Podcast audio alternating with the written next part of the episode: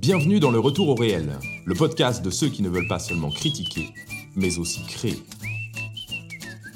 Après l'épisode numéro 0, je tenais d'abord à remercier tous ceux qui m'ont envoyé des messages, qui ont partagé ce podcast, qui m'ont encouragé, qui m'ont fait part de toutes leurs remarques.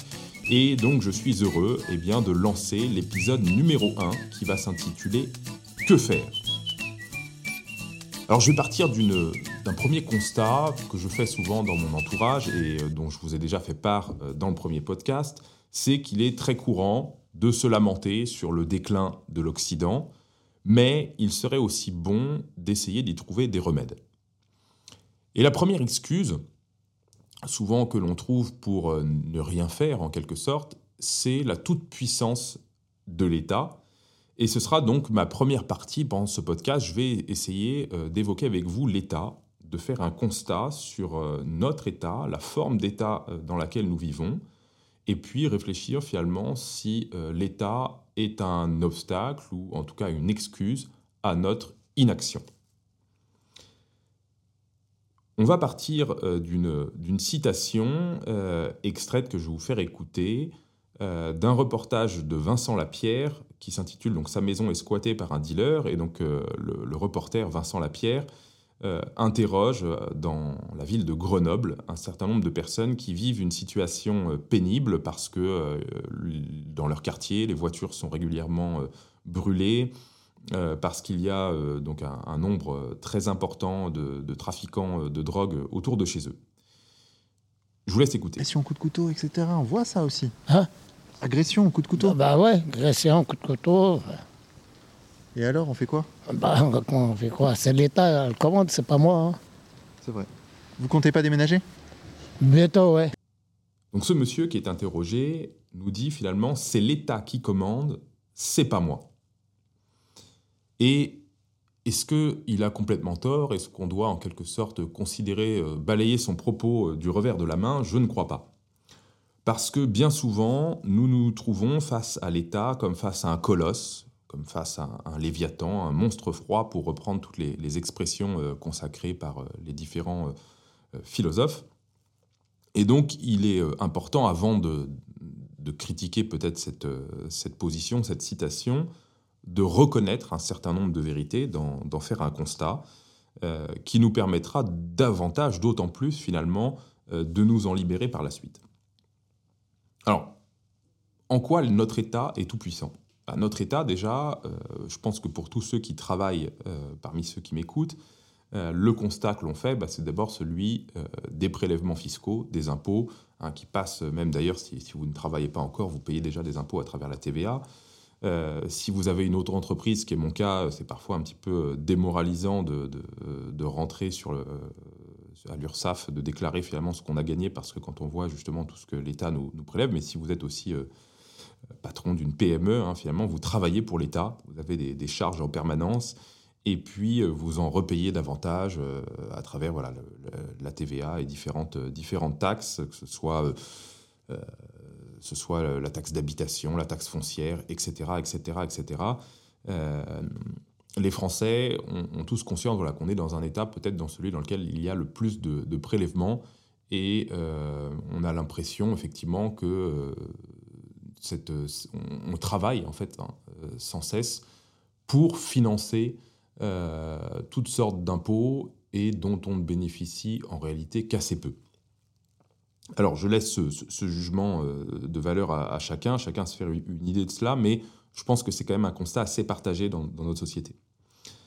L'État, il est aussi euh, tout puissant à travers sa bureaucratie, parce que euh, tout passe en France par des formulaires, des CERFA, euh, quand on va faire une demande à la CAF, à l'URSSAF, etc. C'est toujours une longue chaîne d'intermédiaires avec un nombre incalculable de, fonctionnaires qui souvent nous, nous, expliquent que notre formulaire a été mal rempli, qui vont, qui vont donc nous, nous renvoyer à une autre demande, à un autre bureau, etc. Et, ça fait penser un peu au, fameux, fameux album d'Astérix euh, et Obélix, hein, où on a des formulaires avec des, numéros à rallonge.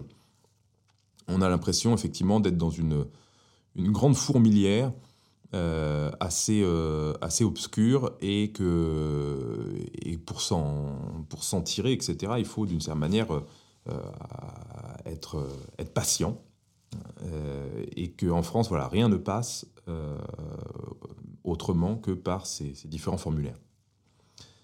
L'État, nous l'avons aussi dans nos vies à travers eh bien toute sa dimension répressive et qui parfois prend des formes assez assez ennuyeuse, assez embêtante. Euh, je pense en particulier euh, à la répression euh, routière. Hein. Nombreux sont ceux qui, parmi ceux qui conduisent, à avoir été déjà flashés, à avoir perdu des points de permis. on a eu aussi, quand même, on en est sorti récemment, hein, mais n'oublions pas quand même toute cette longue période du Covid pendant laquelle il fallait fournir des auto-attestations pour ces, pour ces déplacements. On était contrôlé euh, avec notre passe vaccinal euh, dans les restaurants, etc. etc. Euh, L'État, c'est aussi des inspections, ce sont des inspections sanitaires, justement, dans les restaurants, ce sont des inspections académiques dans les écoles. c'est toute une batterie d'inspecteurs, notamment aussi chez les agriculteurs, etc., etc. Ce sont des normes en permanence qu'il faut respecter. même le, moindre extincteur dans une pièce doit être revérifié, certifié par des organismes, etc. Euh, on a l'impression finalement d'une immense usine à gaz avec des lois euh, euh, que personne n'est capable de, connaître dans leur intégralité. Donc il faut des juristes partout pour essayer de, mettre en place l'application de ces normes qui est toujours extrêmement confuse, obscure. L'État, c'est aussi une matrice idéologique. Là, je pense en particulier à l'éducation nationale. Euh, qui véhicule quand même euh, une certaine euh, vision du monde, hein, et notamment une vision de la France qui commence à partir de 1789, avec une, vision qu'on pourrait qualifier presque un petit peu d'antinationale, avec une forte repentance finalement sur notre histoire, notre passé. Et cette, cette matrice idéologique euh, elle touche tout le monde, c'est-à-dire qu'elle touche à la fois euh, les élèves, évidemment, mais aussi euh, les professeurs, qui, même s'ils peuvent avoir du recul et, ne, pas forcément être alignés intégralement sur, le, sur le fond, il y a aussi un alignement pédagogique, et puis bah, il y a aussi des inspections qui sont là pour veiller finalement que la laïcité, et la laïcité qui n'est pas simplement qu'une neutralité dans le domaine éducatif, mais qui est aussi une vision quand même assez combative, en réalité, euh, du christianisme et, euh, de l'histoire spirituelle et religieuse de la France.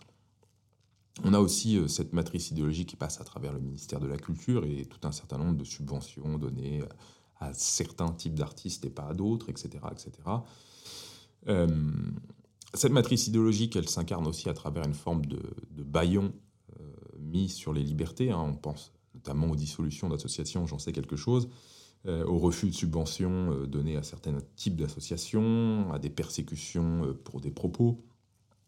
On voit qu'il y a finalement, à travers cette, cette matrice idéologique, un choix politique hein, qui est fait dans la manière dont sont traités les dix opposants hein, politiques, en, tout cas toutes les, les paroles qui, qui, dérangent, qui remettent en cause ceux qui siègent euh, sur les, fauteuils du pouvoir.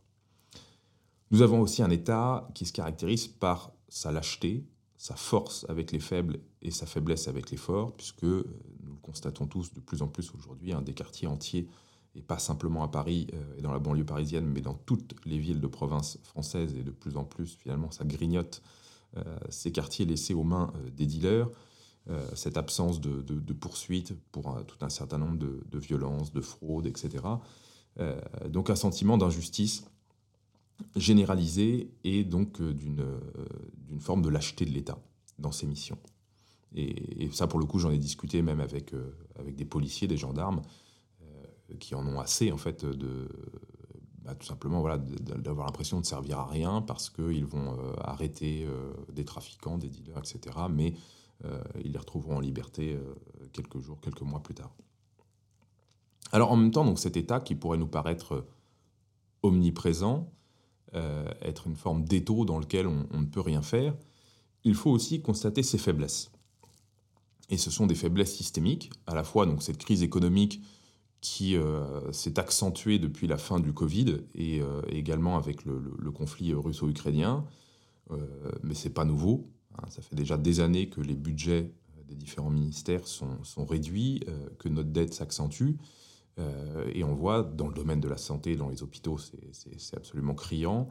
Euh, dans le domaine euh, de la police et de l'armée, c'est aussi quelque chose d'hallucinant. Puis il y a une crise aussi au sein de, l'institution policière, puisque le recrutement est de plus en plus difficile. Comme beaucoup de policiers ont le sentiment de, de, ne servir à rien, que finalement ils sont humiliés en quelque sorte dans leur propre fonction, eh bien ce sont les meilleurs qui désertent, qui passent dans, dans le privé. Et puis, dans, bah, dans les écoles de police, hein, on, me racontait euh, de, sources policières hein, euh, que dans une des écoles de police, euh, il y avait un point de deal. C'est quand même quelque chose d'assez alarmant et inquiétant. L'armée, elle aussi, subit effectivement cette, cette, réduction de budget avec du matériel de moins en moins efficace, de plus en plus ancien, qu'il faut réparer en permanence.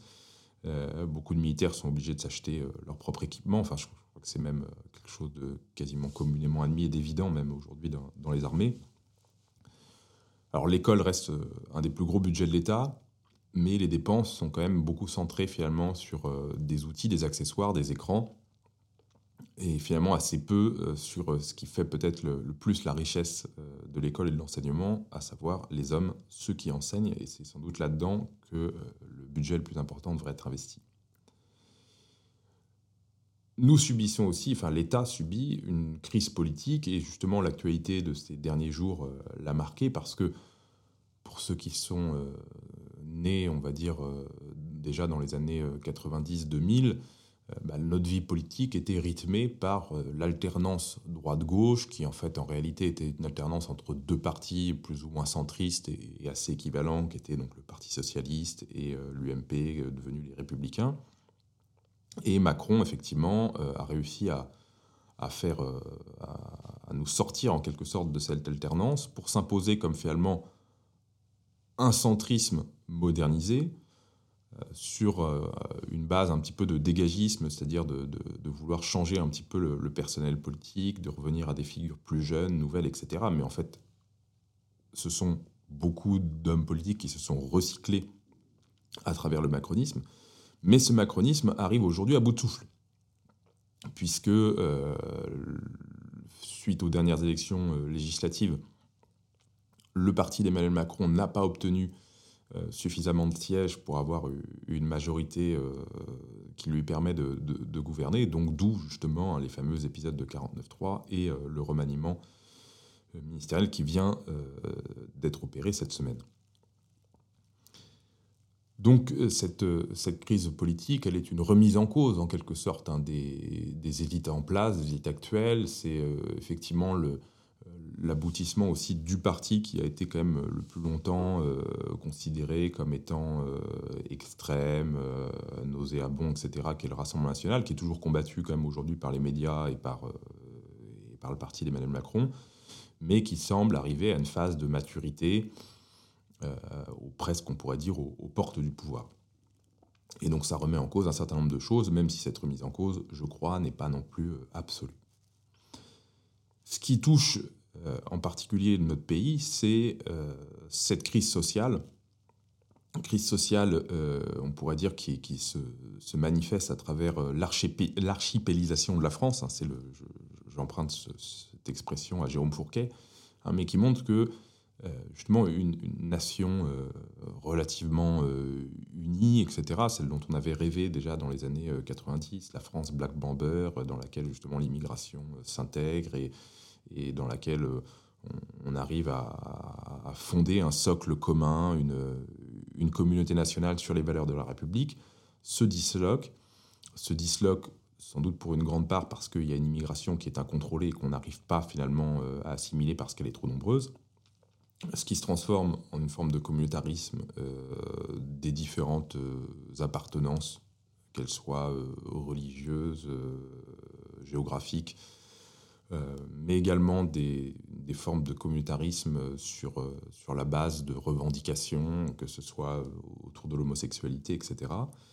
et puis petit à petit une ghettoisation des différentes villes de province. justement, je faisais allusion à Vincent Lapierre tout à l'heure, qui a, commencé une série de reportages sur les, différentes villes de France et qui montre à quel point beaucoup de villes de province dans lesquelles il faisait bon vivre se, sont, se, transforment petit à petit euh, en enfer hein, à cause euh, de la violence, à cause euh, des trafics de drogue, à cause d'un abandon des pouvoirs publics de, certains quartiers. Et, donc cette, cette archipélisation, bah, elle n'augure que finalement des problèmes supplémentaires, une accentuation des problèmes. Enfin, et c'est ce qui me semble peut-être le plus dramatique, c'est la crise anthropologique c'est-à-dire un déclin de l'homme, un déclin des hommes qui se manifeste à travers euh, nos addictions aux écrans, qui sont de plus en plus euh, flagrantes, de plus en plus euh, manifestes, et qui touchent dès le plus jeune âge et, qui, du coup, posent un certain nombre de problèmes, notamment travers les capacités de concentration, à travers les capacités même de curiosité, euh, et donc ce qu'on pourrait appeler une forme d'abêtissement généralisé parce que ces écrans finalement diffusent des divertissements euh, de plus en plus stupides.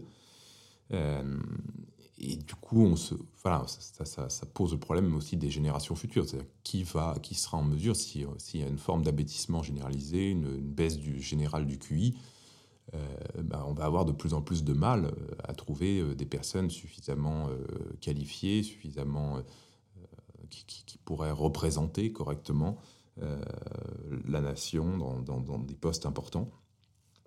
Il y a le phénomène de la drogue, euh, que, je, que je connais assez mal en réalité, mais pour avoir lu un certain nombre d'articles euh, ces, derniers mois sur, sur, ce phénomène, en gros, il y a une, forte croissance de la consommation de drogue en France, et pas simplement dans les villes et dans les banlieues, mais également dans la France rurale.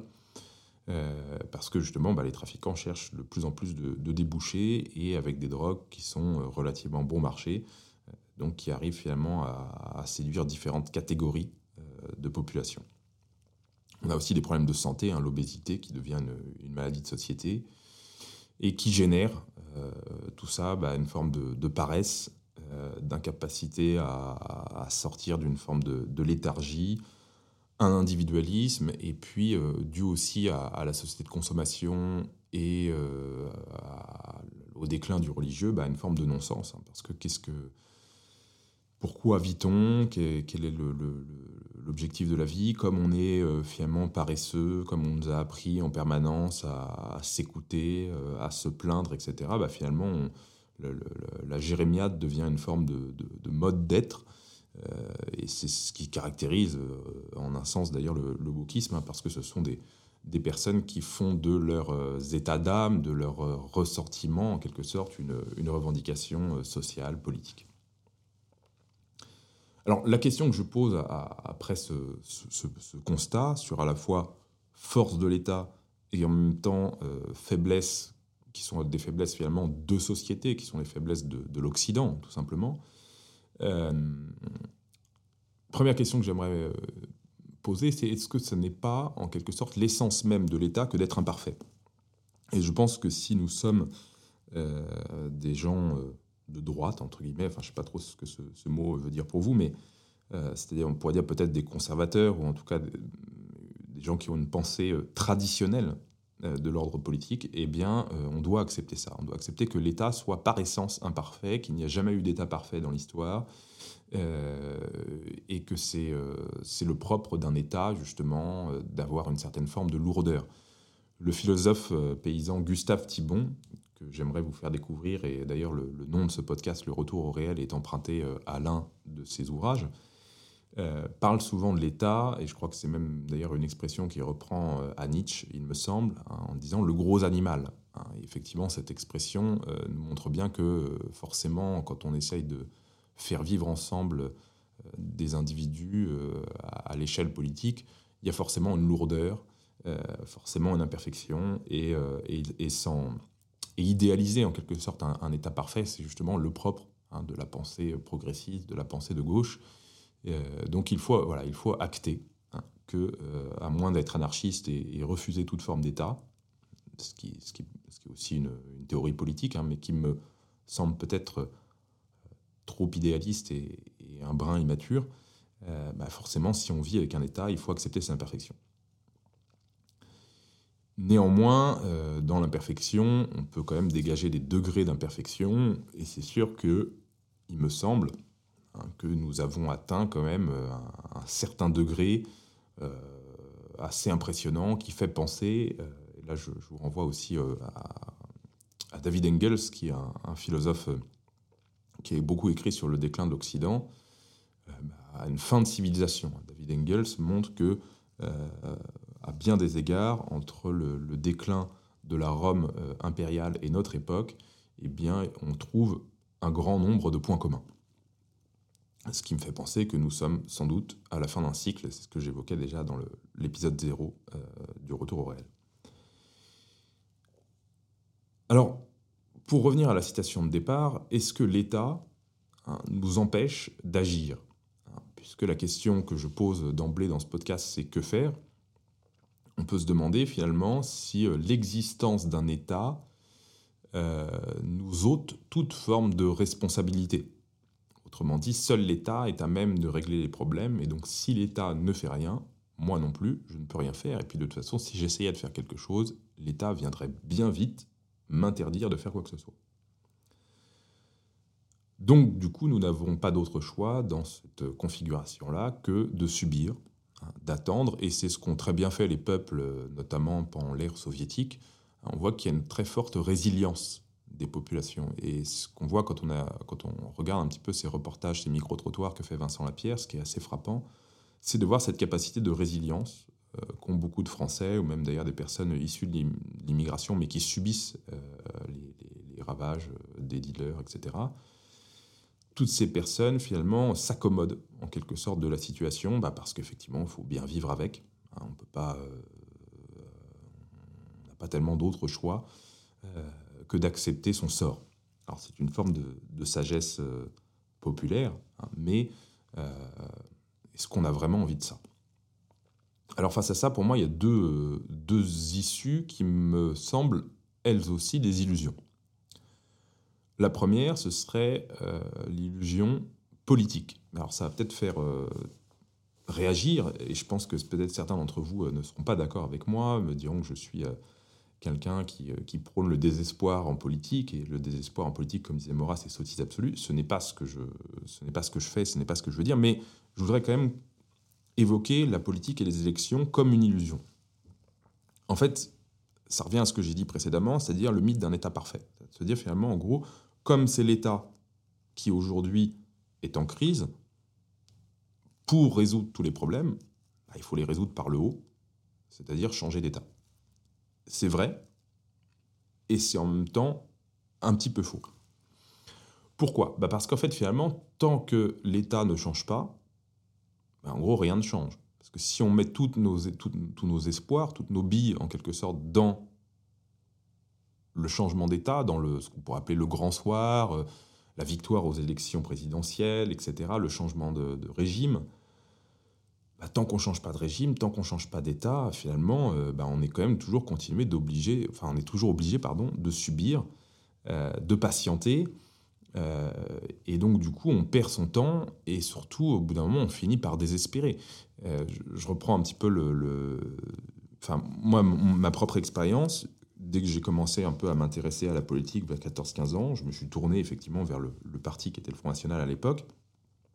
Et j'y voyais un grand espoir. Je me disais, bah voilà, si, euh, si Jean-Marie Le Pen gagne les élections, si Marine Le Pen gagne les élections, ça y est, tout va changer, euh, tout va s'améliorer, ça va résoudre tous les problèmes. Et puis, bon, en fait, à chaque élection, ils le perdaient. Alors, on pourrait dire, bah oui, mais maintenant, euh, ils sont aux portes du pouvoir. Oui, certes, mais déjà, c'est pas forcément dit qu'ils arriveront à prendre le pouvoir, et même s'ils ont, ils prennent le pouvoir, est-ce qu'ils vont réussir objectivement à changer les choses? Je vous donne juste un, chiffre. Euh, alors, c'est un chiffre à, vérifier, mais il m'a été communiqué par une personne qui, euh, qui me semble plutôt de confiance, qui m'expliquait que la différence des salaires entre euh, donc les plus bas et les plus hauts salaires en France allait de 1 à 18.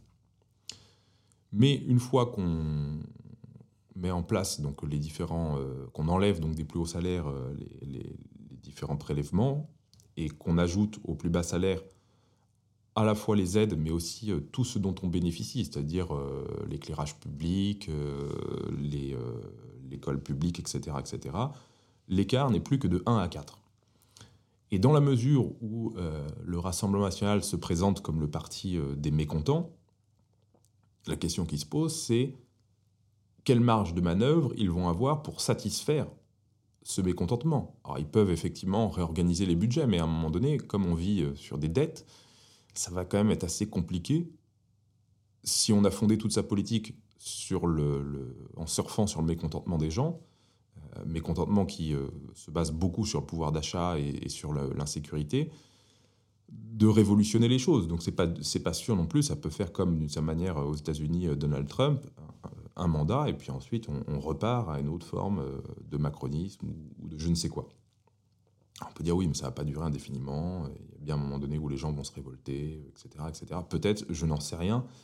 Euh, mais néanmoins, voilà, en tout cas, tout espérer euh, de la politique politicienne, tout espérer des élections, euh, ça me semble une illusion. Et puis d'autre part, c'est aussi finalement quelque chose de très très éphémère. C'est-à-dire qu'en gros, avant chaque élection, on ne parle que de ça, on, regarde l'actualité en permanence, on commente, on tweet, on, va éventuellement euh, à des meetings, on, met beaucoup d'espoir dans le vote, et puis bah, une fois que c'est fini, euh, chacun rentre chez soi et puis ne fait plus rien. Donc cette, euh, cette politique politicienne, elle me semble très insatisfaisante. La deuxième illusion, ce serait celle de la violence certains disent, bah, en fait, euh, à un moment donné, euh, bah, il faut agir nous-mêmes, euh, il faut faire un coup d'État, il faut prendre le pouvoir par la force. Alors c'était peut-être quelque chose d'envisageable au XIXe siècle, mais je pense que les, révolutions telles qu'on a pu les connaître dans les siècles passés me semblent, me semblent totalement dépassées à notre époque. Euh, tout simplement parce qu'il y a un tel niveau aussi de surveillance qui fait que le, moindre, euh, enfin voilà, nos conversations, nos, échanges font qu'il est impossible d'organiser quoi que ce soit de manière secrète. Et puis, moi, c'est ce que me racontait un, ancien cadre du Front National et ancien militaire en Algérie, Roger Hollande, que à, son époque en Algérie, une forme de d'opérations coup de poing, c'était programmé, etc. Euh, tout le monde était partant, évidemment. Euh, tout le monde avait, euh, avait signé un peu sur le papier, était là aux, réunions secrètes, aux rendez-vous, etc. Puis finalement, le jour J, hein, ils étaient plus que trois. donc voilà, il y, a aussi cette, ce, qui, ce qui rentre en compte. Voilà, c'est le, courage des gens, la détermination. Enfin voilà, bref, tout ça, finalement, toute la violence me semble aujourd'hui être sévèrement réprimée par l'État et toute tentative de violence finit généralement derrière les barreaux. Euh, et même d'ailleurs, on voit que des gens qui euh, n'ont fait que simplement que se défendre, eux aussi subissent souvent une inversion accusatoire à travers le, jugement des tribunaux. voilà, la violence me semble vraiment peut-être la pire des choses, la pire des illusions, parce qu'elle elle se retourne contre vous. il y a ceux aussi qui nous disent que il faut attendre la révolte des militaires, parce que comme les militaires, tout le monde le sait, sont, sont des gens euh, qui pensent très bien, qui sont, euh, qui sont très euh, conservateurs, etc. Ils vont, les généraux vont, préparer, à un moment donné, quand ils seront vraiment à bout, un putsch, une révolution, et, et quand, quand, ils prendront le pouvoir, bah, tout ira mieux. Ça fait, je crois, déjà au moins un siècle qu'on évoque cette révolte des généraux, ce putsch. Euh, il n'est jamais venu et je pense qu'il ne viendra jamais, tout simplement parce que c'est le propre des militaires et, on ne peut pas leur, le reprocher entièrement parce que si chacun faisait qu'à sa tête dans l'institution militaire, on aurait une très mauvaise armée. Euh, mais c'est le propre des militaires que d'obéir euh, et que de s'abstenir justement de positions politiques. si on commence justement à, donner ses opinions politiques dans, le cadre militaire, ça, devient ingérable. Donc euh, attendre un putsch des soldats, attendre une, euh, ça me semble vraiment totalement illusoire. Pourquoi? Tout simplement parce que ça fait des années qu'on en parle et que ça n'a jamais eu lieu. Et puis il y a peut-être aussi l'autre illusion qui serait peut-être l'illusion survivaliste. Alors survivaliste c'est pas le bon mot parce que c'est pas ça le survivalisme, mais c'est souvent ce qu'on entend dans les milieux survivalistes, qui est euh, la guerre civile. Beaucoup de gens disent, mais tout va péter, ça y est, ça va être la guerre, euh, bientôt. Et, euh, et, donc, du coup, bah, quand ce sera la guerre, l'État sera, aux abois, ce sera l'anarchie complète. et donc, bah, de là, on pourra espérer autre chose, un mieux. Alors, il ne faut quand même pas oublier souvent, hein, je crois que c'est Pascal qui dit que la guerre civile est, le, le, plus grand des maux.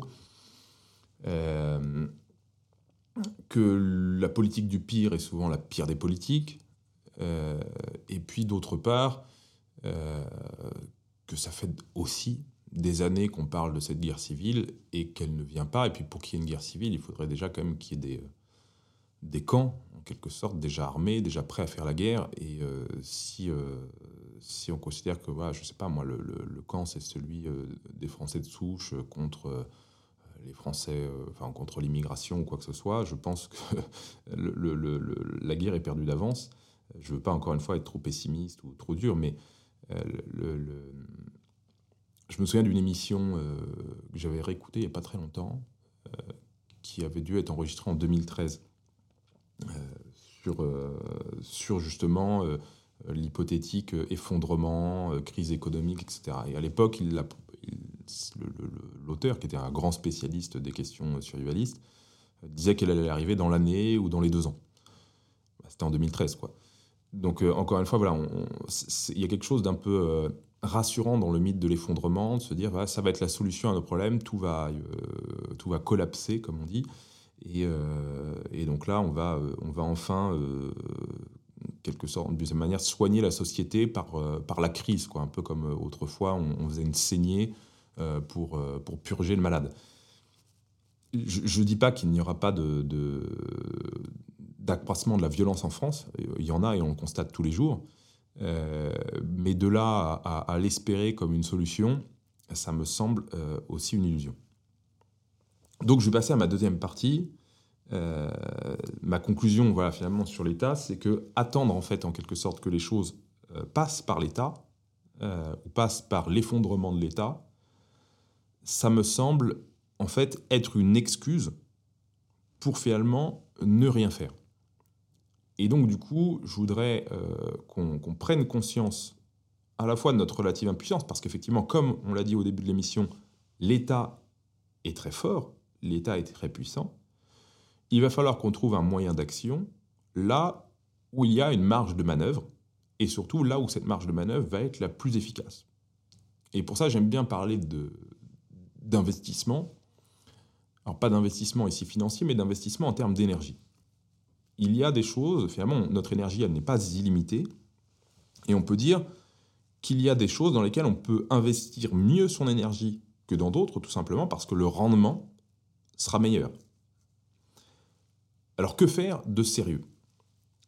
La première chose, c'est déjà de se changer soi-même. Je vais essayer d'avoquer quatre points et on va commencer finalement du plus petit, du plus restreint, c'est-à-dire comme si c'était des cercles concentriques. Et donc, cette première étape du cercle, c'est sa propre personne. Parce qu'a priori, l'État, ici, n'est pas un obstacle pour se changer soi-même. Et ce qu'on peut changer, déjà, bah, c'est de travailler sur soi, travailler sur son tempérament. Euh, et là, peut-être, on, aura l'occasion dans, les prochains prochains épisodes d'évoquer justement la question des tempéraments chez Aristote. Hein. Aristote évoque plusieurs types de tempéraments et chacun de ces tempéraments a des avantages et des inconvénients et donc il est bon déjà d'analyser, de, se connaître soi-même. Hein. c'est la première maxime, on pourrait dire, de la philosophie grecque, hein, Gnotis et Autum, connais-toi toi-même, c'est la base de la sagesse. Se connaître soi-même, ça veut dire bah, justement connaître ses faiblesses et ses forces, ce qui permet de ne pas désespérer de ses faiblesses et de ne pas non plus surestimer ses forces. Et c'est, le, on pourrait dire peut-être le, le béaba euh, de, la, de l'art de vivre, de la, de, la, de la conduite de soi. Il est important du coup aussi pour compléter euh, cette, ce changement de soi-même, eh bien de ne pas faire ça tout seul, de se former, de lire. Euh, je, vous renvoie aux, grands classiques euh, de, la philosophie, euh, à, des, auteurs qui peuvent être vraiment un peu des, maîtres. Je, pense en particulier donc à Gustave Thibon, et je le, je, réévoquerai euh, très régulièrement dans, dans nos podcasts, mais qui est un philosophe à la fois donc paysan, il n'a jamais passé un seul diplôme de sa vie, euh, si ce n'est peut-être, je crois, le certificat d'études. Et euh, il a grandi euh, avec la, bibliothèque de, poésie de son père, qui était lui aussi viticulteur. Et donc, c'est à la fois au contact de la nature, de la vigne, mais aussi des livres, hein, qu'il s'est formé une sagesse. Et cette sagesse, finalement, il le dit lui-même, a rejoint finalement toutes les, grandes sagesses. Hein, et je pense aussi en particulier aux maximes stoïciennes, au père de l'Église, etc., etc. Donc la lecture, c'est vraiment quelque chose qui permet euh, d'être pour moi un peu un, comme un miroir. Euh, ça, permet de s'interroger euh, soi-même sur sa propre vie, de se, comparer en quelque sorte à ce qu'on lit, de, mener une forme d'introspection. et c'est un guide, ça, nous, ça, ouvre aussi un certain nombre d'horizons. Dans ce changement de soi-même, il y a aussi l'enracinement. Euh, Simone Veil dit que l'enracinement, c'est le besoin le plus profond de l'âme. Et, euh, donc, c'est quelque chose d'assez fort quand même de dire que c'est le besoin le plus, le plus essentiel à l'âme humaine. C'est que l'homme, sans, sans attachement, sans racine profonde, n'est pas capable de s'élever. Et donc, on pourrait dire que le béaba, hein, c'est justement cette, cet enracinement. Donc, qu'est-ce que ça veut dire concrètement, s'enraciner? Hein, C'est euh, les liens que l'on a à la fois dans la terre hein, et dans le temps, dans l'espace et dans le temps, dans le, dans le passé. Euh, c'est la connaissance de, ses ancêtres, euh, et donc ses ancêtres à la fois dans sa propre famille, mais au-delà finalement de sa propre famille, ses ancêtres euh, de son propre peuple. Hein, c'est la connaissance finalement de notre, de notre identité. et puis l'enracinement dans un lieu, dans une terre, dans, dans, un terroir, et dans tout ce qu'il peut y avoir justement dans ce terroir de, qui façonne en quelque sorte une humanité, qui lui donne ses spécificités propres et qui va constituer un socle. Ce changement de soi-même, ça passe aussi par l'acquisition des vertus, et on en reparlera, c'est toute l'éthique euh, d'Aristote, hein, et ces vertus, donc on connaît, hein, c'est à la fois donc la force, qu'on appelle également le, courage, la tempérance, qui consiste à modérer ses appétits, euh, c'est la prudence, qui consiste à réfléchir aux meilleurs moyens à prendre en vue de la fin à atteindre, euh, et toutes ces vertus, elles ont pour but euh, finalement de nous rendre meilleurs et elles s'acquièrent hein, par euh, la répétition des différents actes bons. Et, du coup, ce changement de soi, bah, ça passe par des grandes décisions, des grands choix de vie. Hein. Le fait de fonder une famille, le fait de ne pas rester forcément dans, l'isolement. Alors tout le monde n'est pas forcément fait absolument hein, pour, fonder une famille, mais en tout cas de s'engager dans la vie. Euh, il y a aussi effectivement la consécration à Dieu, qui est quelque chose qui, euh, semble aujourd'hui très, euh, très minoritaire et très absent de nos sociétés, mais il ne faut quand même pas oublier que l'Europe a connu quand même des grandes périodes dans lesquelles les hommes, un grand nombre d'hommes, se sont consacrés à Dieu et que c'était un, horizon, on pourrait dire, presque d'élite.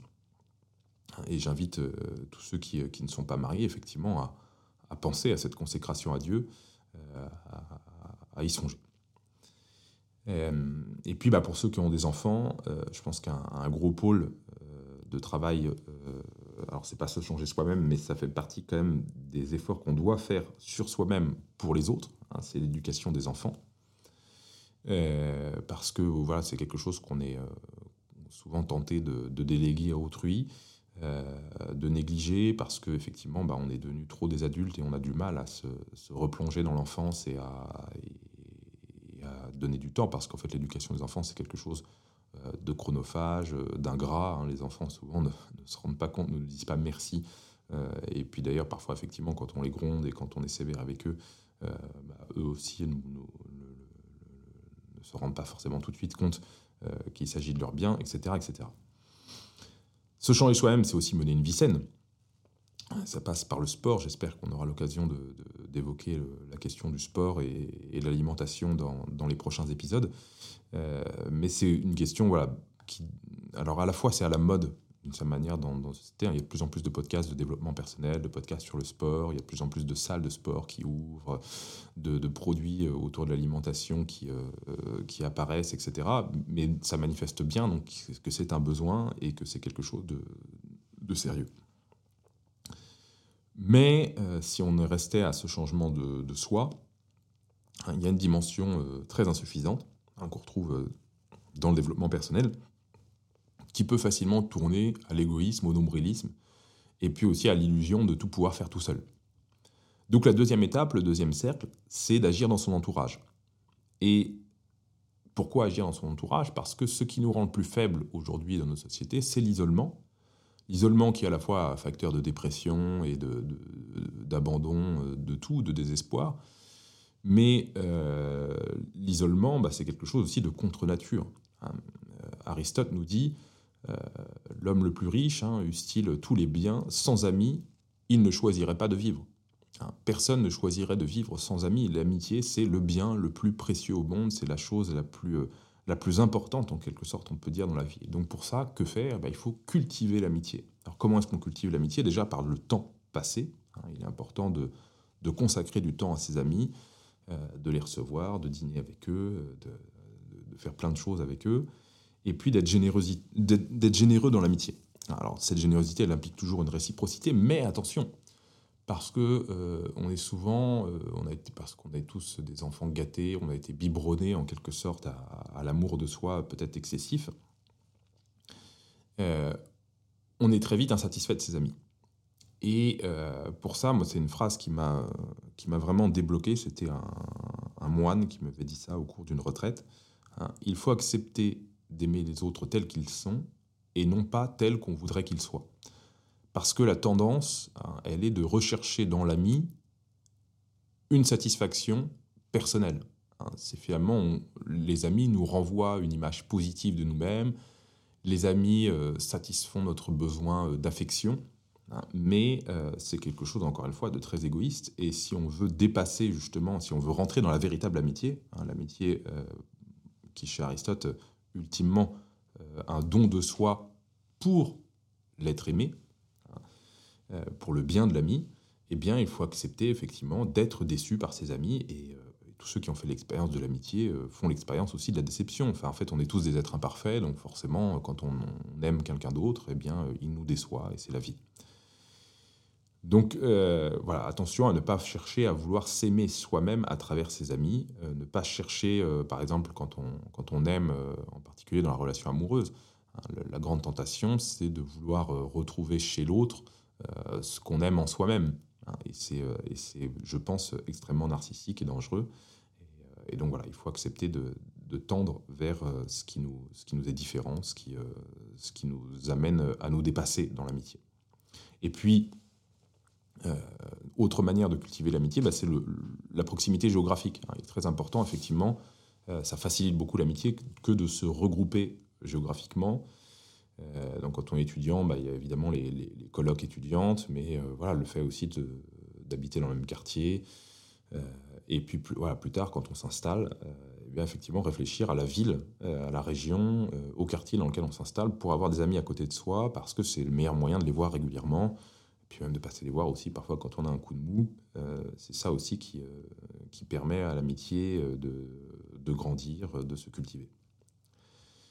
Mais voilà, si on en reste au, changement de soi-même, euh, à la culture de l'amitié, euh, bah, c'est toujours encore insuffisant. Donc on va passer au troisième cercle, et eh bien c'est ce qu'on peut appeler la métapolitique. Alors ce mot, euh, je, lui donne une signification un petit peu personnelle, mais c'est pour résumer un peu les choses. Et voilà, certains, les, grands spécialistes de la métapolitique hurleront peut-être de, de, même manière de vulgariser les choses, mais dans la métapolitique, je mettrai trois notions la culture, la communauté et l'économie. Qu'est-ce que la culture? La culture, on peut dire, bah, c'est le patrimoine, l'art, la musique, la littérature, la philosophie, euh, l'habillement, les jeux, les spectacles, la gastronomie, etc. Mais en fait, c'est plus que ça, la culture. Parce que si la culture n'est que ça, la culture est alors une coquille vide, vide de sens, euh, parce que la culture doit porter un message. Une vraie culture, c'est quelque chose qui véhicule hein, une manière d'être au monde. Et cette manière d'être au monde, déjà, ce qui la caractérise dans la culture, et en particulier dans la culture euh, européenne, c'est d'être tournée vers la beauté. Toute culture, euh, enfin, ce qui caractérise, euh, ce qu'on retrouve tout le temps, sans cesse, comme, comme permanence en quelque sorte dans la culture, à travers les différents courants artistiques, c'est cette tension vers la beauté, c'est cette recherche de la beauté. Cette recherche de la beauté qui passe par une harmonie avec la nature. L'artiste, en quelque sorte, a quelque chose de la nature qui le pousse à agir et puis, la culture, c'est aussi le lien avec nos ancêtres. Hein, c'est ce qui euh, nous, permet en quelque sorte de nous d'être une forme de grande chaîne hein, qui rassemble les générations, les vivants et les morts. Mais si on revient à cette notion de beauté, hein, la beauté, ultimement, dans le christianisme, c'est Dieu lui-même. Et donc, qu'est-ce que la culture? La culture, c'est quelque chose qui nous mène à Dieu. C'est une porte d'accès aux valeurs les plus hautes et ultimement au divin. La communauté. Un peuple n'existe que s'il est lié. Si nous sommes tous isolés, on n'est qu'un conglomérat d'individus, de- des numéros, des comptes en banque. La communauté, c'est ce qui va relier des individus pour créer, comme dit Laurent Ozon, des coopérations. hein. et ces coopérations, c'est ce qui permet d'édifier une civilisation. Et donc une civilisation, elle se grandit si elle conduit les hommes vers leurs aspirations les plus hautes. Alors qu'est-ce que c'est que ces aspirations les plus hautes? Bah, C'est les vertus, ce que j'ai tout à l'heure, hein, le courage, le don de soi, euh, la quête de la beauté, le sens de l'honneur, dans la société chrétienne et en particulier la protection du plus faible, euh, de l'innocent, euh, la justice, et l- évidemment le développement spirituel qui va mener toutes les grandes civilisations à l'éclosion euh, de mystiques. hein. et euh, il y a des mystiques qui sont, euh, on pourrait dire, euh, élitistes et, et individuels, et puis il y a des mystiques qui sont euh, en quelque sorte euh, populaires. hein. il y a toujours dans, toute religion un peu une, piété populaire et puis un, mysticisme euh, élitiste. Et puis, euh, cette, euh, voilà, ce développement spirituel hein, conduit à la foi au divin, et c'est ça qui fait l'essence de euh, la civilisation. Donc, la communauté, elle a elle aussi hein, pour fonction, finalement, d'être le socle de la vie spirituelle. Et pour ça, je, voudrais évoquer brièvement l'exemple bénédictin, et en particulier en, en faisant allusion à un livre qui s'appelle Le Paris bénédictin de Rod Dreher. Donc, dans ce livre, l'écrivain américain montre que ce qui a permis de sauver l'Europe au moment de l'effondrement de l'Empire romain, c'est Saint Benoît. Pourquoi? Parce que Saint Benoît, qui était euh, destiné en quelque sorte à une, euh, carrière, euh, à être, finalement à, bénéficier des, avantages d'être né dans, dans- l'oligarchie, décide de tout quitter, revient à l'essentiel, un retour au réel. Et ce retour au réel, c'est à la fois la communauté, la culture, parce que justement ce sont les moines qui vont faire passer la culture romaine hein, euh, de l'Antiquité au Moyen Âge. Et ces monastères bénédictins, ce sont eux qui vont refaçonner l'Europe hein, à l'époque carolingienne et qui constituent, euh, on pourrait dire, le, maillage hein, de, nos villes, de nos villages. Euh, et c'est un retour à l'essentiel qui passe. Qu'est-ce que c'est d'abord qu'un monastère bénédictin? C'est une communauté, et une communauté d'hommes tournée effectivement euh, vers Dieu. Et donc dans le, le- Paris bénédictin, Roderin nous dit, voilà, finalement, si on a un effondrement de civilisation, il ne faut peut-être pas chercher à s'accrocher euh, aux choses qui sont en train de s'effondrer. Hein, ce, serait, euh, ce serait un peu absurde de, vouloir sauver des ruines. Mais il faut peut-être justement faire un pas en arrière, hein, s'isoler, revenir à l'essentiel. Et ce retour à l'essentiel passe par euh, cette dimension communautaire. Et puis, euh, enfin, euh, sur le, troisième élément du triptyque, c'est l'économie. L'économie, pour moi, c'est d'abord l'entreprise. L'entreprise comme un haut lieu de coopération. hein, Non pas l'entreprise en tant qu'outil de spéculation, hein, mais l'entreprise parce que ce sont des hommes qui se rassemblent pour travailler, pour créer une valeur, et cette valeur, elle a pour but de subvenir aux besoins des autres. hein. Ce qui fonde l'économie, c'est l'échange. Euh, c'est cet échange de talents, c'est cet échange de compétences. Et puis l'entreprise, c'est aussi le retour au réel parce que euh, au sein de l'entreprise, on est confronté, euh, enfin quand on fait des, sauf quand on est dans, la pure spéculation, mais on est confronté bah, aux impératifs du réel. On est confronté à la réalité des compétences, hein, des talents, qu'il y a un ordre finalement, qu'il y en a qui sont plus doués que d'autres, plus mieux faits pour faire ça, que, que la hiérarchie finalement, bah, elle est un peu dans, dans la nature des choses, et que si on, inverse cette hiérarchie, bah, l'entreprise elle s'écroule tout simplement.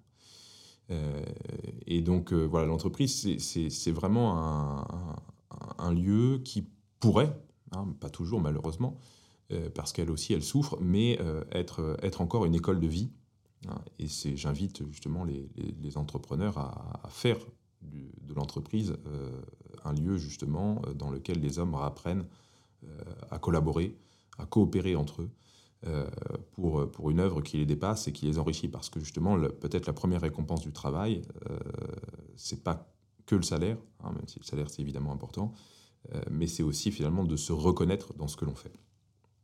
Alors concrètement, que faire? J'ai évoqué trois aspects métapolitiques. Bah, c'est donc s'investir dans le domaine culturel. Hein, ça peut passer par euh, les spectacles. Je pense que peut-être une des plus belles réussites métapolitiques de ces dernières années, c'est le Puy du Fou. Hein, mais on peut penser aussi euh, au chant des cathédrales, le, voyage euh, d'Henri, etc., qui sont des, très belles, des très belles expériences et qui permettent de redonner à notre peuple aussi une certaine forme de verticalité dans la culture. La culture, c'est aussi l'éducation, c'est l'impératif euh, nécessité de réinvestir le champ éducatif euh, et donc d'y mettre dedans euh, une, véritable culture à travers l'éducation des enfants. C'est aussi donc la communauté lancée d'initiatives qui créent de la coopération. Hein, du coup, le premier lieu de, rassemblement traditionnel en France, hein, c'est le bar, c'est le banquet, le banquet gaulois, c'est la fête. Euh, mais bon, voilà, l'homme n'est pas non plus qu'un ventre. Donc il faut, il faut aussi aller au-delà finalement de, ce rassemble, la dimension gastrique du rassemblement. Il faut aussi euh, édifier des projets communs, euh, des associations et puis l'entreprise, hein, parce qu'il y, a y a toute une reconquête aussi du champ économique. Et juste pour, aussi insister sur un point, c'est que qu'est-ce qui permet aussi de gagner une forme de légitimité à l'égard de nos contemporains? euh, bah, c'est aussi le champ entrepreneurial. Quoi. Quelqu'un qui, euh, qui monte une entreprise, soit dans le bâtiment, etc., s'il travaille bien, bah, en fait, il est tout simplement reconnu par les autres. Euh, sa, valeur se, prouve tout simplement par la réalité, l'efficacité de son travail. donc voilà, je vous invite à chercher d'abord, avant tout, des métiers qui ont du sens, Euh, et, à travers ça, bah, d'édifier euh, l'entreprise euh, à travers cette quête de sens hein, et de coopération. Et déjà, en fait, si on s'arrête là, on peut se dire que si on ne connaît pas de grands soirs, c'est-à-dire de, grands changements d'État, etc., de, de, victoire électorale ou je ne sais quoi, bah déjà, rien que là, notre vie, elle aura eu du sens. Hein, c'est que finalement, parce qu'on aura mis dans, notre vie, déjà, ça nous, c'est déjà des vastes chantiers, hein, ce que j'ai évoqué, ça, peut occuper toute une vie, euh, rien que se changer soi-même, euh, rien que cultiver ses amitiés, rien que, que, s'investir sur le champ communautaire, culturel, économique.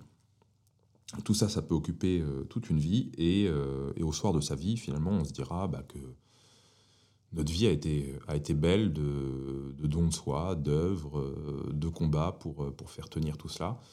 Euh, et, euh, et, puis c'est des choses qu'on pourra léguer voilà, à nos enfants. On aura, on aura laissé le monde un peu meilleur euh, que ce qu'il était lorsque nous sommes arrivés. Mais évidemment, l'homme n'est pas que justement un, le membre d'une petite communauté, d'un petit village. Hein. Il y a toujours cette dimension politique et qui fait partie de la nature de l'homme, et cela dès l'Antiquité.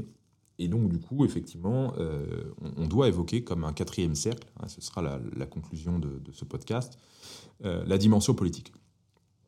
Alors, j'ai dit au début, tout à l'heure, euh, quand je parlais de l'État, qu'effectivement, il pouvait y avoir une grosse illusion dans le domaine politique. Alors, déjà, peut-être un, moyen d'éviter l'illusion, c'est de se dire que la prise du pouvoir, hein, qu'on met souvent comme étant l'étape, on pourrait dire, clé d'un changement politique, pour moi, elle doit être envisagée comme quelque chose qui nous sera donné de surcroît.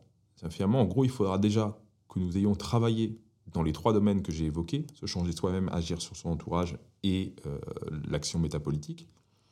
Et de surcroît, hein, comme un surplus, eh bien, il y aura peut-être un changement politique qui s'opérera comme étant le fruit, le résultat finalement de tout ce travail tout ce travail qui, pour moi, euh, doit être mené déjà par plusieurs générations pour espérer un changement qui soit euh, conséquent.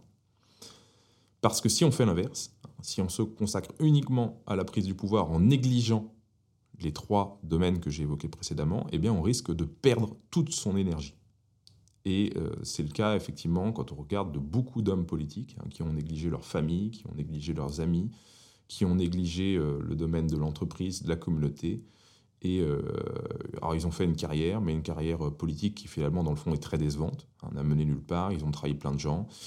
ils se sont trahis eux-mêmes. Et, euh, et, du coup, bah, ils ont perdu beaucoup d'énergie. je ne dis pas que c'est le cas de tous les hommes politiques, hein. euh, je vous laisserai euh, juger sur pièce, mais c'est quand même souvent assez récurrent quand, on, quand on se donne totalement à la politique en négligeant les trois dimensions précédentes. Alors, une intuition hein, d'efficacité politique me semble être le localisme. Je pense qu'il n'y a pas de politique efficace si elle ne commence pas par le local, Hein, et donc commencer par le local, ça veut dire commencer par des associations, des associations qui vont permettre de, nourrir le tissu local, d'avoir une, efficacité euh, euh, concrète euh, sur, sur le terrain, sur les préoccupations des gens, et ça passe par les clubs sportifs, par les comités des fêtes. Hein. Et puis, une fois qu'on s'est déjà illustré, qu'on s'est déjà engagé à ce niveau-là, bah, effectivement, on peut envisager l'échelon municipal, hein, et pourquoi pas des échelons régionaux, des réseaux aussi de coopération au sein d'une région, euh, qui me semble, à mon avis, agir beaucoup plus sur le réel, sur le terrain, hein, que euh, l'échelon national, qui est souvent euh, assez déconnecté et puis très vite un peu un, métier de requin. Encore une fois, heureusement qu'il y a des gens aptes pour le faire, hein, parce que c'est pas non plus, ça fait partie aussi quand même néanmoins des réalités. Il faut aussi être conscient, quand on aborde la dimension politique, que le bien commun, ce n'est pas un absolu. Ça, ce serait encore une fois une vision très moderne et, assez propre à, une forme d'irénisme de gauche hein, ou de, fièvre révolutionnaire euh, qui voudrait finalement dire qu'il y a une société parfaite et que tant que cette société parfaite n'est pas atteinte, eh bien, il faut encore la purifier de tous les éléments euh, qui la rendent imparfaite. Hein. Ça a été euh, justement bah, tout l'idéal du, communisme. Hein. On, a, exterminé euh, après avoir exterminé euh, les prêtres, euh, les bourgeois, etc., ben, on s'est mis à exterminer tous ceux qu'on suspectait d'être éventuellement des traîtres aux communistes parce que c'était eux qui étaient responsables de tous les maux. non, une société réaliste, c'est une société qui est capable de tolérer quelques mots.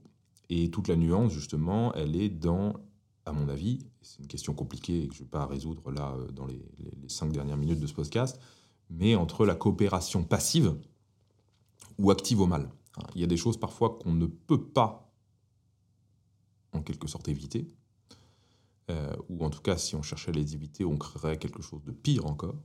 Hein. ou parfois, euh, au nom justement euh, d'une forme de progrès, d'avancer, de gagner des choses, on va activement collaborer, se trahir hein, au mal. J'ai du mal à, vous donner des, exemples concrets comme cela pour, illustrer ça, mais je pense que cette, nuance peut essayer d'être une, forme de, point de réflexion dans la manière, en quelque sorte, de, d'accepter ou non, de tolérer ou non certains mots.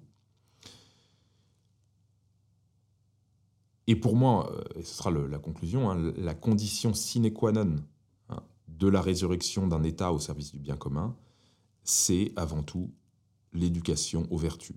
C'est cette très belle phrase euh, du poète provençal Frédéric Mistral.